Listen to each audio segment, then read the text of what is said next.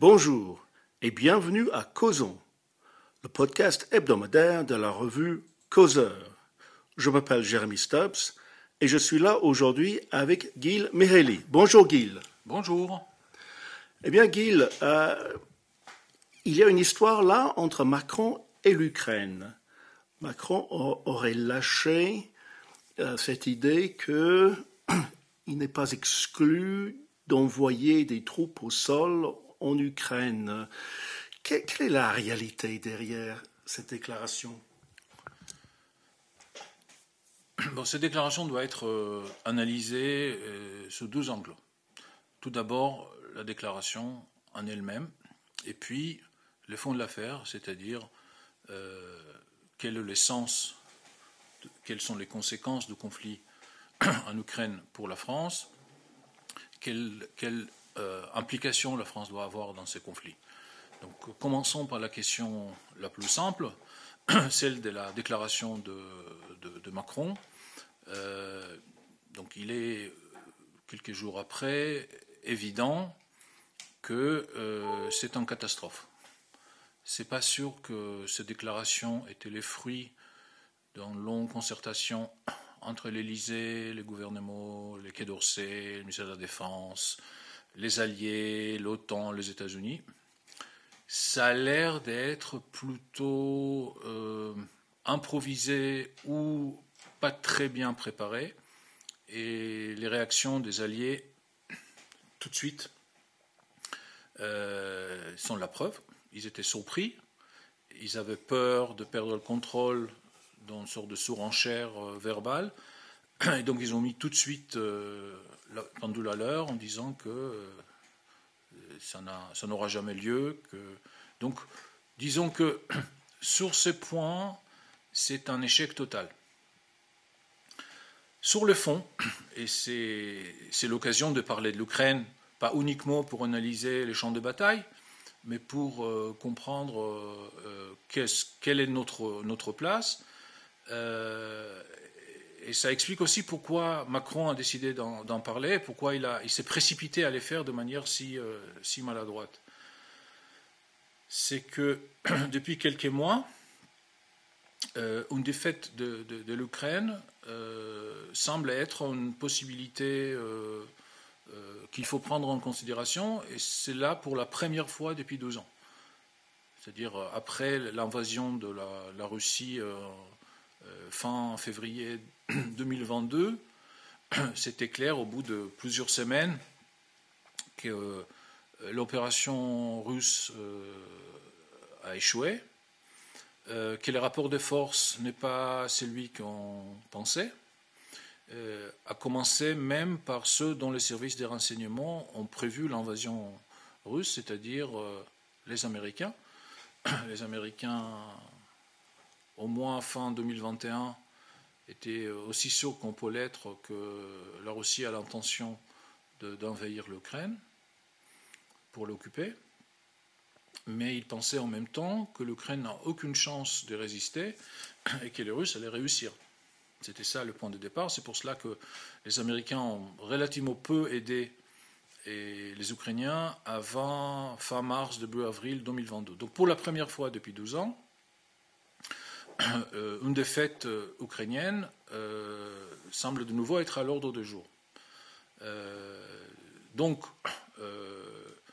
et en même temps, c'est-à-dire au pire moment de la campagne, si on exclut les premières semaines, les États-Unis commencent à prendre leur distance avec, avec la guerre.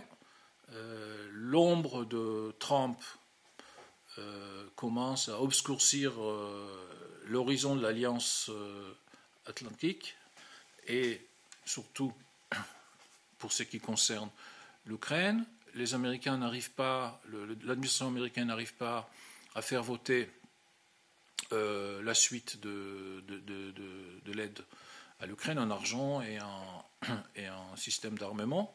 Donc la situation est très compliquée. Et puisque euh, la France, qui fait partie de l'OTAN, est engagée en tant que pays européen, mais aussi en tant que membre de l'OTAN, dans l'aide à l'Ukraine, et ceci dès avril-mai 2022, notamment avec les Césars, mais loin d'être le seul seule dimension de l'aide militaire et économique de la France à l'Ukraine. La question est qu'est-ce qu'on fait? Et pour décider qu'est-ce qu'on fait, il faut essayer d'avoir des objectifs. Quels sont nos objectifs? Est-ce que, est que l'Ukraine, ou la défaite de l'Ukraine, menace les intérêts vitaux de la France? Si la réponse est oui, donc euh, c'est clair que la, France doit s'engager avec euh, tout ce qu'elle a, c'est-à-dire y compris l'arme nucléaire, qui est justement là pour euh, faire en sorte que les intérêts vitaux de la France soient protégés, pour empêcher une telle éventualité. Mais ça aussi, c'est pas si simple, parce qu'il faut euh, qu'on puisse avoir une idée assez claire de ce que c'est qu'une défaite de l'Ukraine. En Ukraine, beaucoup de gens le pensent, et aussi euh, en Pologne par exemple, que une victoire ukrainienne, c'est euh, retrouver les frontières de 2013, c'est-à-dire euh, Donbass et euh, péninsule de la Crimée. et, pour, d'autres,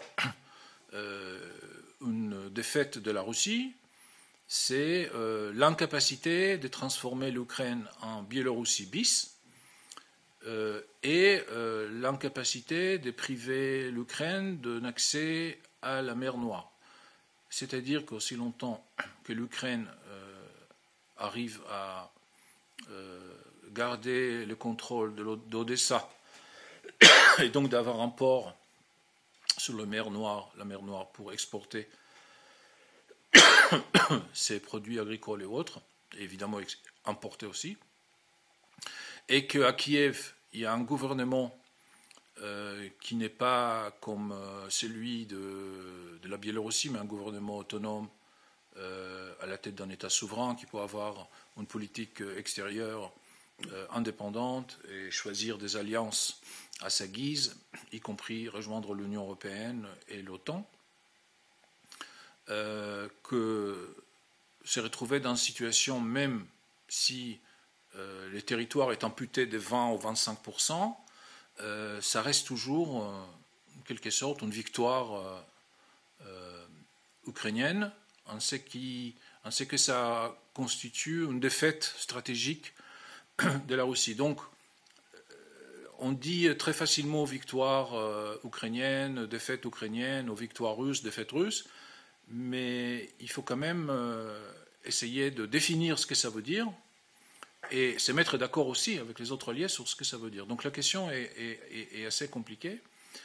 Aujourd'hui, la position du gouvernement de la France, et il n'y en a pas d'autres, c'est-à-dire on peut avoir des opinions, mais la position de la France, c'est qu'une défaite de l'Ukraine, euh, qui reste à être, comme j'ai dit tout à l'heure, à définir, parce que Macron n'a pas dit qu'est-ce que ça veut dire, qu'est-ce que ça veut dire victoire russe ou défaite euh, ukrainienne, que ça menace les intérêts de la France. Il n'a pas dit les intérêts vitaux de la France, euh, mais que c'est l'intérêt de, la France est d'empêcher une victoire russe.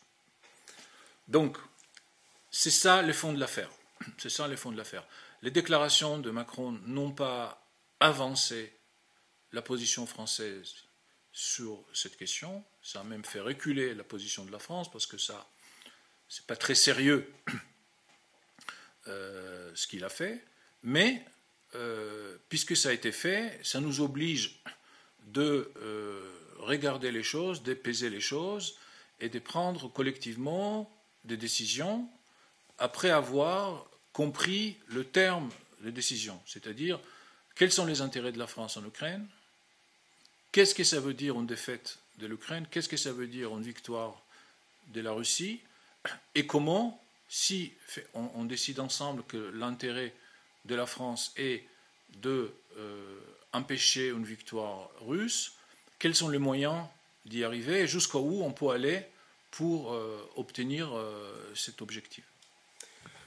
Donc, euh, on, peut dire que les paroles intempestives de Macron ont eu quand même eu la vertu de nous faire voir un certain vide stratégique chez les alliés occidentaux de l'Ukraine Tout à fait.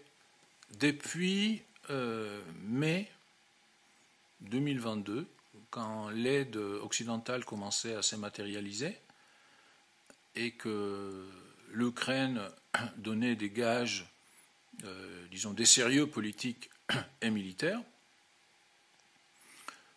nous avons euh, évité soigneusement euh, les débats sur les objectifs et un débat qui permet de définir les, éléments clés de cette, euh, de cette problématique. Parce qu'on a soutenu euh, l'Ukraine. Très bien. Euh, c'est-à-dire qu'on a pris un certain nombre de risques pour soutenir l'Ukraine. et ça veut dire que ce qu'on a à gagner vaut la peine de prendre ces risques, c'est-à-dire sortir de dépôt de l'armée française euh, de matériel qu'on donne, qu'on jugeait euh, être nécessaire pour, euh, le, que, notre armée, nos, forces armées soient prêtes à nous défendre. On pensait qu'il faut X, et maintenant on a moins de X parce qu'on a décidé d'envoyer la différence à un autre pays, tout à fait légalement, mais parce qu'on a pris ces risques pour gagner quelque chose. Donc la question est qu'est-ce qu'on espérait gagner? Euh, Quel risque on a pris? Et j'ai dit, c'est pas une critique, ce sont des questions. Et plus le temps passe, plus la question est qu'est-ce que ça veut dire pour nous un succès euh, sur le front ukrainien? À quel moment on peut dire c'est bon, ça y est, les objectifs sont, sont temps euh, et ça ne veut pas dire que la guerre va finir, et ça ne veut pas dire que c'est la vision euh, ukrainienne ou polonaise de la victoire. Peut-être ce n'est pas la vision américaine. Donc il faut une concertation. Il faut que les choses, à un moment ou à un autre, soient partagées avec les opinions publiques pour qu'on sache quels sont nos objectifs de guerre. Merci Guy. Et maintenant, un changement de sujet des Vikings noirs, un George Washington noir. Gemini, le nouveau modèle d'intelligence artificielle de Google, vient de se ridiculiser et de se faire dénoncer comme une arme de propagande wokiste.